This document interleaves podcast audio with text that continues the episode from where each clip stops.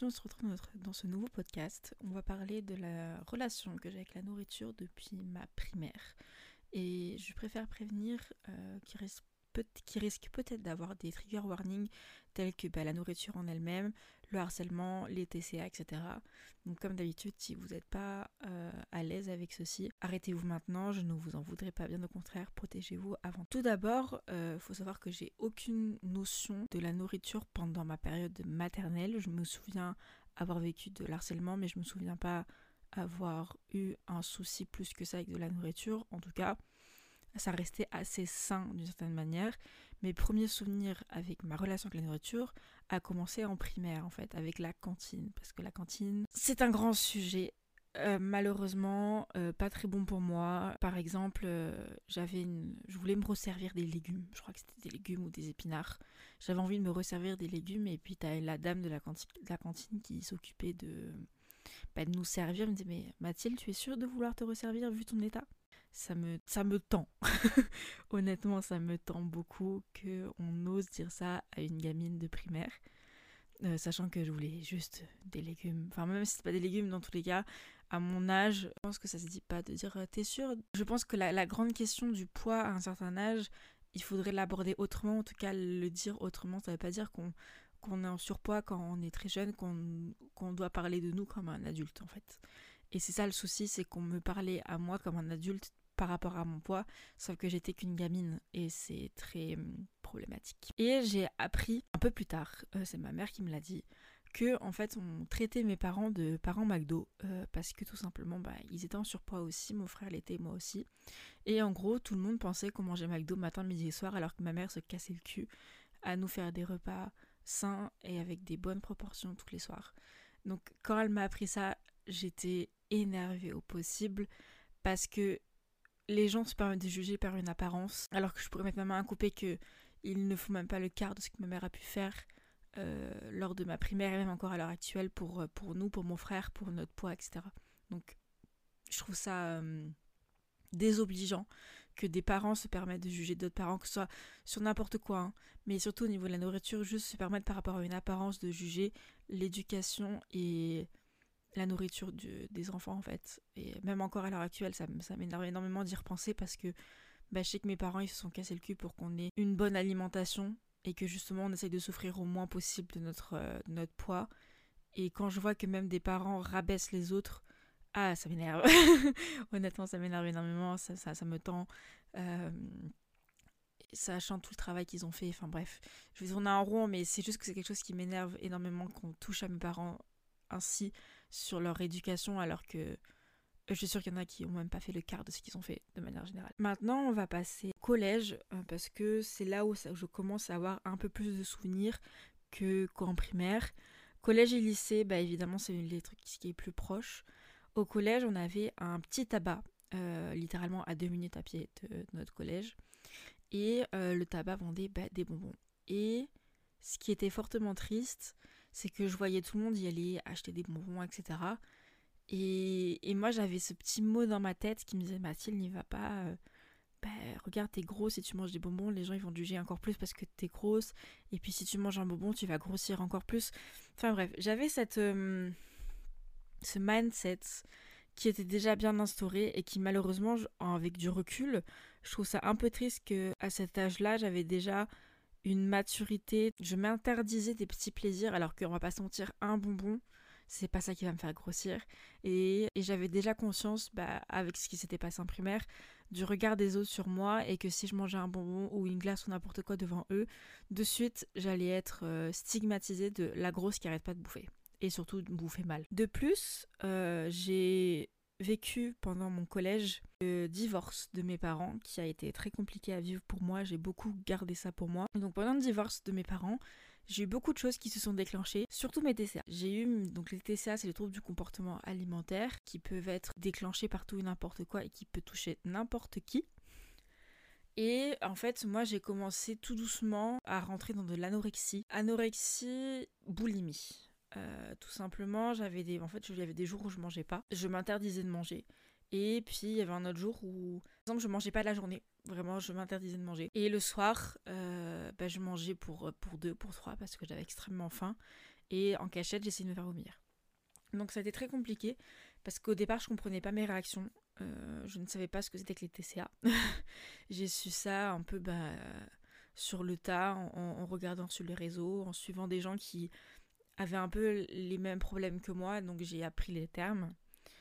Et euh, donc, euh, en fait, depuis, depuis le collège, je vis avec mes TCA et je suis encore sujette à ça, plus à la boulimie, hyperphagie. Mais ça, on en parlera plus en détail dans même pas 5 minutes.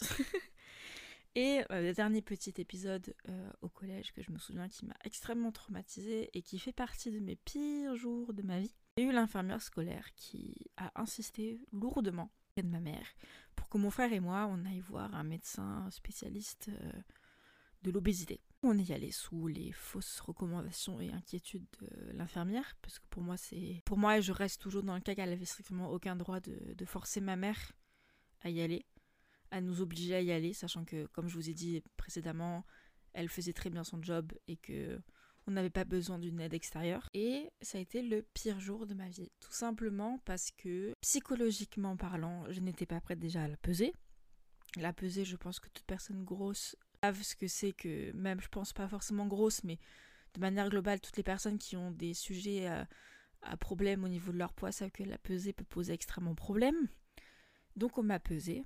Et il faut savoir que mentalement, en fait, je voulais pas faire les 100 kilos. Euh, c'était très compliqué pour moi d'avoir trois chiffres sur la balance, et même si je faisais 99, c'était pas 100.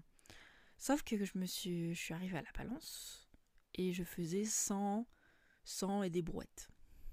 100 et quelques grammes près. Je me suis effondrée en larmes, euh, parce que j'avais en face de moi crainte, ma pire peur, et surtout ma pire honte, c'est que à même pas 15 ans, ou 16, je ne sais plus exactement, je faisais 100 kilos. Et euh, ça a été très dur. Je n'ai pas arrêté de pleurer pendant tout le long du rendez-vous. Et encore plus à la fin, quand il a suggéré euh, lourdement, enfin pas lourdement, fortement, à ce que j'aille dans un centre réalisé dans l'obésité, enfin pour les enfants obèses, où je devais y rester 6 mois pour justement réapprendre à m'alimenter, apprendre, enfin faire du sport, en gros maigrir, quoi, ensemble pour maigrir, littéralement, mais pour les enfants. J'ai fondu en larmes, littéralement encore plus. J'étais, euh, j'avais le ventre noué, j'étais au bout de ma vie.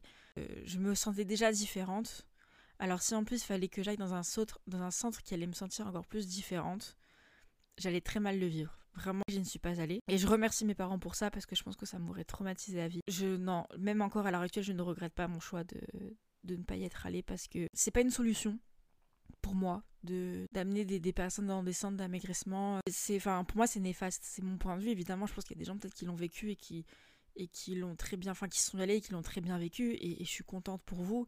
Mais moi je sais que pour moi ça aurait été ça aurait été tout l'inverse et, et je pense que j'aurais je serais enfin je serais pas devenue la, la, femme que je suis si j'étais passée par là. Courant lycée, j'ai voulu faire un rééquilibrage alimentaire parce que lors d'un essayage, lors, en allant en boutique, je me suis rendu compte que euh, pour rentrer dans mon jean, je faisais un 50-52. Ça me fait extrêmement rire, c'est que maintenant, en faisant un 50-52, à l'heure actuelle, je n'ai pas du tout cette même envie-là. Mais à cette époque-là, je voulais rester dans un 48. Donc, j'ai décidé de faire un rééquilibrage alimentaire. Je suis allée voir, euh, c'est pas une diététicienne, à chaque fois j'oublie le terme exactement, mais je suis allée en clinique euh, voir cette personne-là. Donc, c'est pas, je pense que c'est, c'est au-delà d'une diététicienne ou d'un diététicien qui m'a rassurée. C'est que, en gros, elle m'a dit, mais en fait, votre train de vie est très sain, parce que vous faites du sport, vous mangez bien. Il y a juste potentiellement les proportions à revoir et potentiellement faire attention lorsque vous faites euh, que lorsque vous mangez plus ou moins gras tel jour, faire attention les jours d'après. Mais de manière générale, vous avez une vie saine, en tout cas au niveau de l'alimentation et du sport. Donc là, c'était là, j'avais juste envie de dire, bah, il va chier aux personnes qui pensaient que c'était l'inverse et je sais toujours parce que mon train de vie n'a pas changé depuis. Donc euh, ça m'a fait beaucoup de bien de en fait d'entendre de, la part d'une professionnelle que en fait je mangeais très bien et je faisais du sport comme il fallait et qu'en fait en gros euh, ce que je faisais à l'heure actuelle était très bien. Et bien ça m'a fait énormément du bien et euh, par rapport en fait ça a été un peu comme une revanche de ce que j'ai pu vivre au collège, tout simplement. Et en fait, surtout, ce que j'ai remarqué, c'est qu'il y avait aussi une injustice. J'ai vécu une injustice. C'est parce que J'étais toujours celle qu'on montrait comme grosse, qui mangeait euh, bah, salement, euh, qui mangeait crack, qui mangeait sucré, qui mangeait, enfin, pas bon tout le temps. Sauf que j'étais dans un groupe de filles en seconde. Et en fait, ces filles, elles allaient tout le temps au McDo. Quand je dis tout le temps, c'est du lundi au vendredi. Le midi, elles allaient au McDo. et elle mangeait tous les jours McDo. Tous les jours mon repas que ma mère me faisait, ou elle m'achetait les salades au débo, n'importe. Mais en tout cas, je crois que je devais manger McDo une fois par mois, et encore si c'est pas tous les 2-3 mois quand j'étais au lycée. Mais pourtant, c'était pas elle qu'on montrait du doigt, et c'était pas elle qu'on jugeait. Moi, je ramenais mon repas euh, en discret avec mon verre au McDo, alors que elle, elle mangeait burger frites, euh, soda tous les jours. Mais par contre, elle, on leur disait rien parce que comme elles avaient un corps normé, et eh ben il y avait aucun souci pour leur santé. Alors que bon, on va pas se mentir, manger quatre fois McDo dans la, dans la semaine, euh, bof quoi. Niveau santé, niveau rapport euh, sain, corps, bonne santé, tout le tralala, bof bof bof, hein, on va pas se mentir.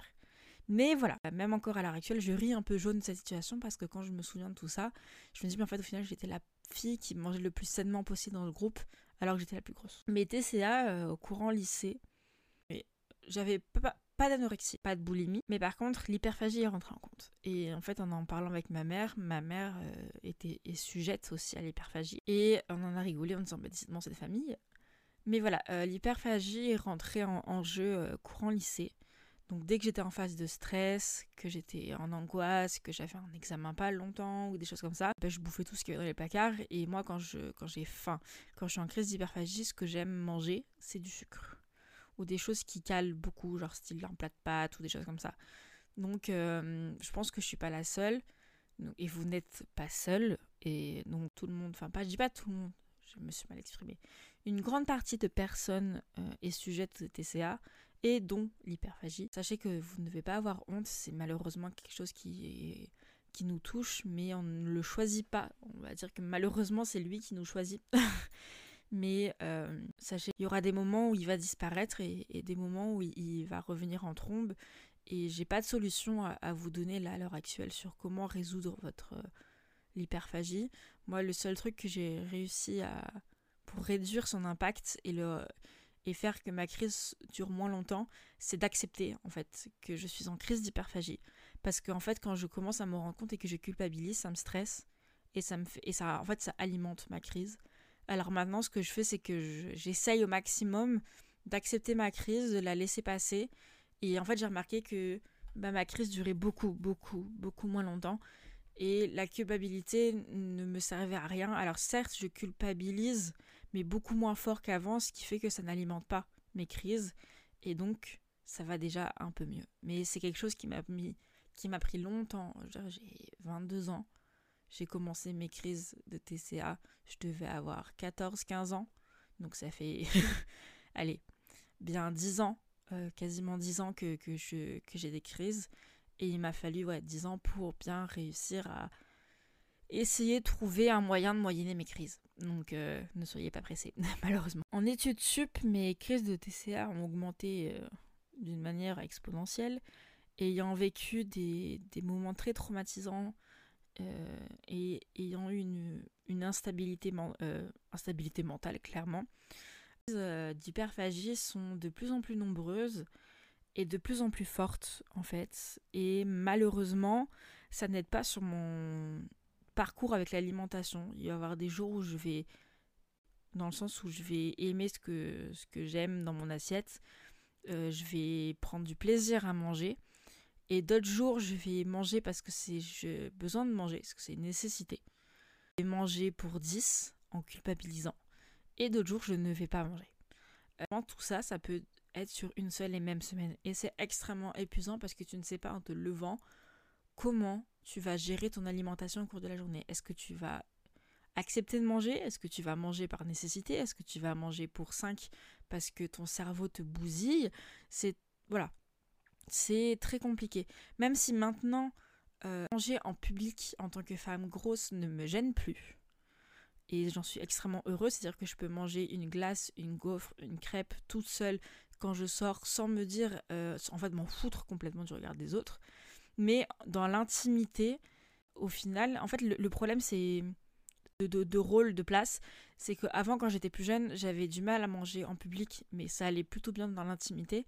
Maintenant, j'ai pas aucun problème à manger en public, mais par contre, dans l'intimité, la nourriture n'est clairement pas mon meilleur ami. Donc c'est assez drôle en fait comment la situation a changé en, une dizaine d'années. Que maintenant en fait j'ai et je suis extrêmement contente d'avoir euh, réussi de parcourir ce chemin-là, dans le sens où maintenant je peux manger au resto toute seule, je peux m'acheter une crêpe euh, à Montmartre, parce qu'il y a un crêpier de Montmartre qui est trop bon, manger une glace euh, l'été sans souci, sans avoir peur, ou même si des gens me regardent, j'en ai strictement rien à foutre, j'ai le droit de me faire plaisir. Mais par contre, dans l'intimité, s'il y a le malheur d'avoir les placards pleins, bah t'inquiète pas que le paquet de gâteaux, il va, y passer dans les 10 minutes. Voilà, donc c'est très compliqué de, de gérer ça parce que au final, j'aime la nourriture d'une manière où j'adore cuisiner, j'adore découvrir de nouvelles recettes, de nouveaux plats, de nouvelles cultures en matière de nourriture. Euh, j'ai quand même mon cerveau qui me, qui me bousille et qui me qui bousille ma relation en fait entre mon corps et la nourriture.